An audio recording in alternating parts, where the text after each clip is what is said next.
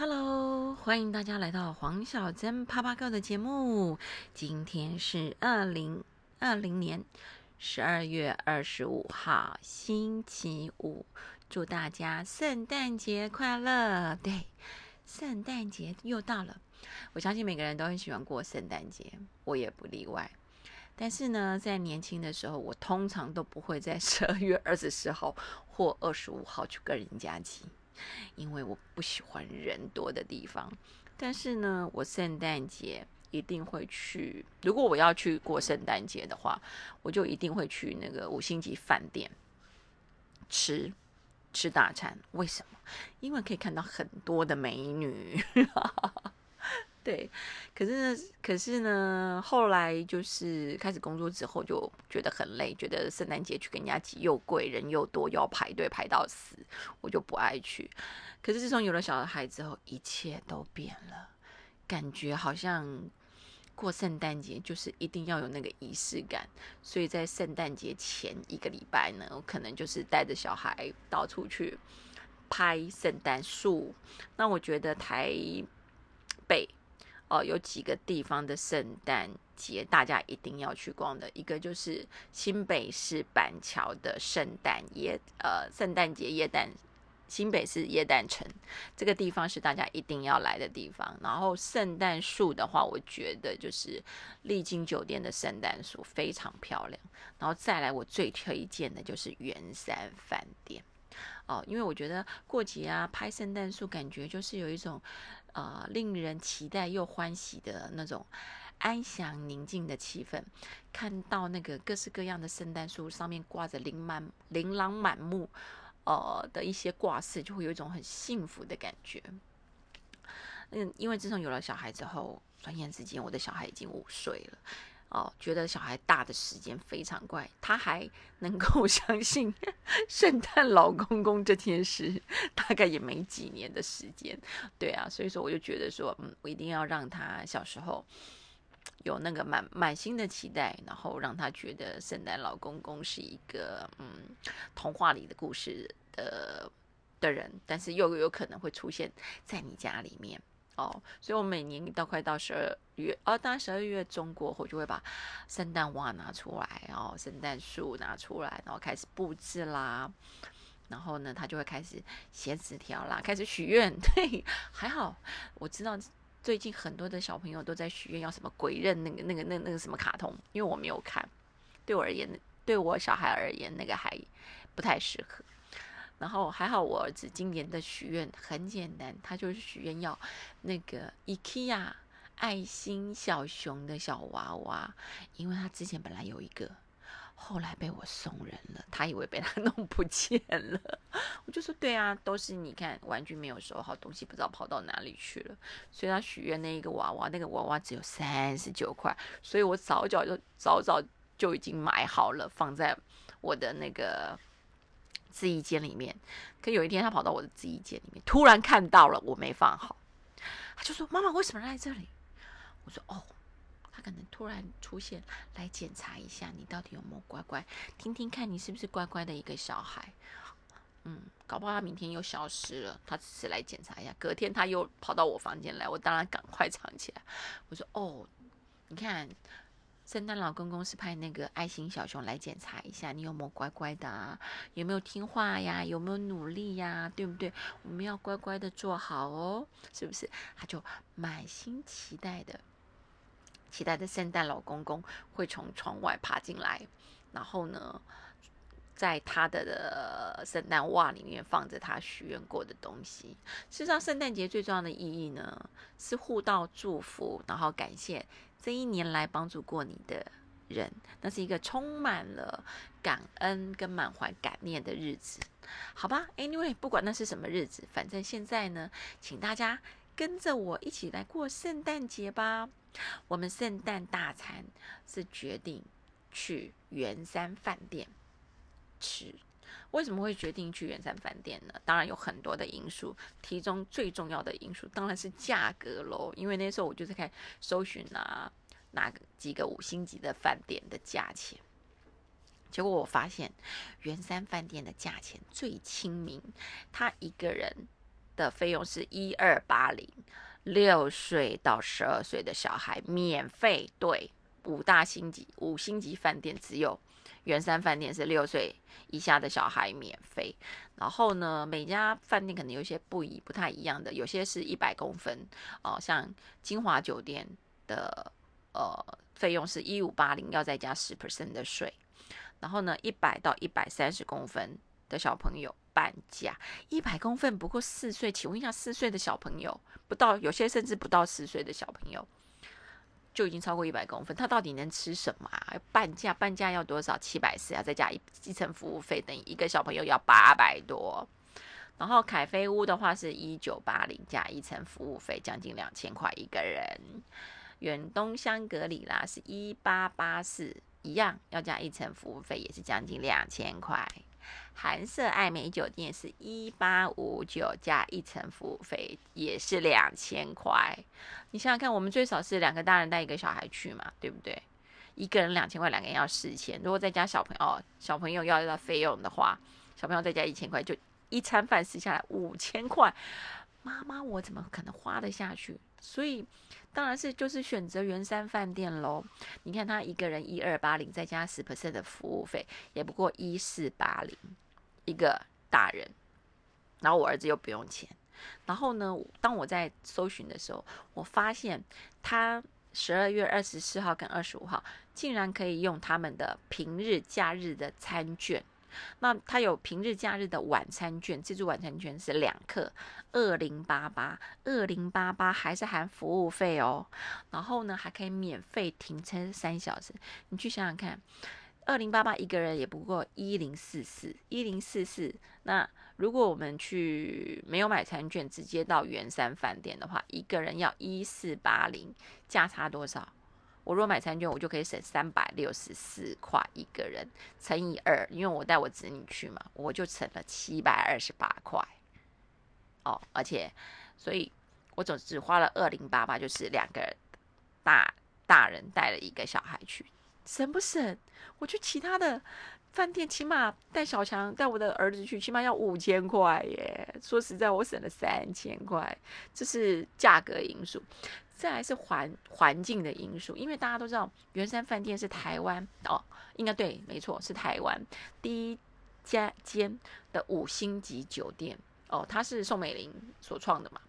然后呢，他在就是在阳阳啊，还还还没到阳明山啦，就是在阳明山的后一阳明山嘛，前面就是淡水河，左边是松山瞭望松山机场，还有河滨公园，右右右边。远眺淡水河，如果天气像我们昨天去的天气还不错，我们就先在室外拍照。啊，去年去的时候天气更好，还出太阳。今年是啊，好险没下雨哦，没有下雨就已经很 OK 了。然后也不是算太冷，所以我们就先在外面拍拍照，然后跑一跑之后呢，然后就进入呃。大厅进入大厅的话，大家一定要戴口罩，因为今天还是今年还是有点疫情。不过它允许你在圣诞树前面拍照的时候，哦，大家不要靠近，因为都会有点段的距离嘛。然后可以摘下口罩，我觉得还不错。那你想看进去了之后，它是一个那个圆山饭店，大家都知道它是一个仿古代的一个建筑物，就是呃红石红柱子，然后画龙雕。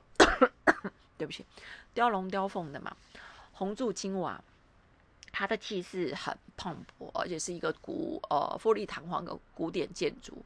然后它整个就是传达了东方艺术之美，是台北的地标，大家远远都知道圆山饭店了嘛。而且它晚上也非常的漂亮，可以看到整个大台北市的夜景。然后第三点是人少。因为去圆山饭店，你不搭大众运输工具，说实话有点不太方便了。就是说，你也可以搭到那个四零站，转乘他们有 shuttle bus 可以上山。然后再来就是，大部分的人都是开车，或者是有一些那种呃，也会有也是会有旅行团去的。但是因为疫情关系，所以人比较少。啊，第四点是它的空间很大，因为它的大厅整个是大概有两楼半、两层楼半的这么高，而且它全部都是铺地毯，然后小朋友在那边跑，就算跌倒也比较不会疼痛。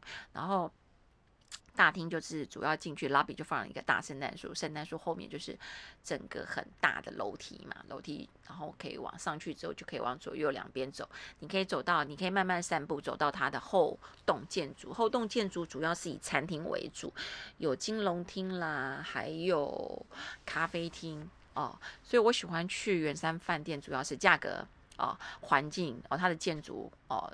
呃，建筑，然后人少，哦空间大，小朋友可以在里面玩耍。我们甚至在楼上二楼，因为人比较少的地方，去年在那边就玩交换礼物，交换换礼物，他们在当场就可以玩，因为很空旷、很辽阔、很大，你不会去影响到别人。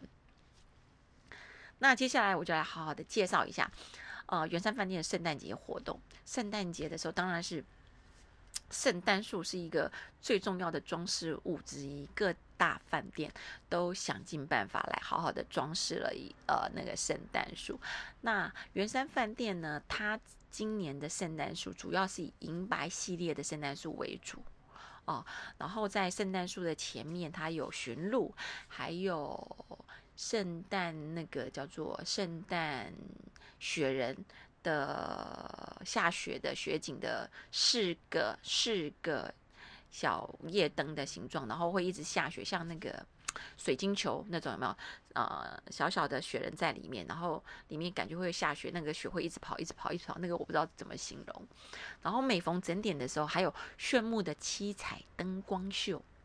哦，所以说，而且他在大堂挑高的中央大堂，整个因为圆山饭店的大堂是以红色为主，对不对？所以它的树是以银白色系列为主，就非常凸显它那一棵树的漂亮。然后整点就会会变换灯光秀，然后呢，它还有弦室内乐，呃，弦弦管弦乐团的演奏，从十一月二十八号到。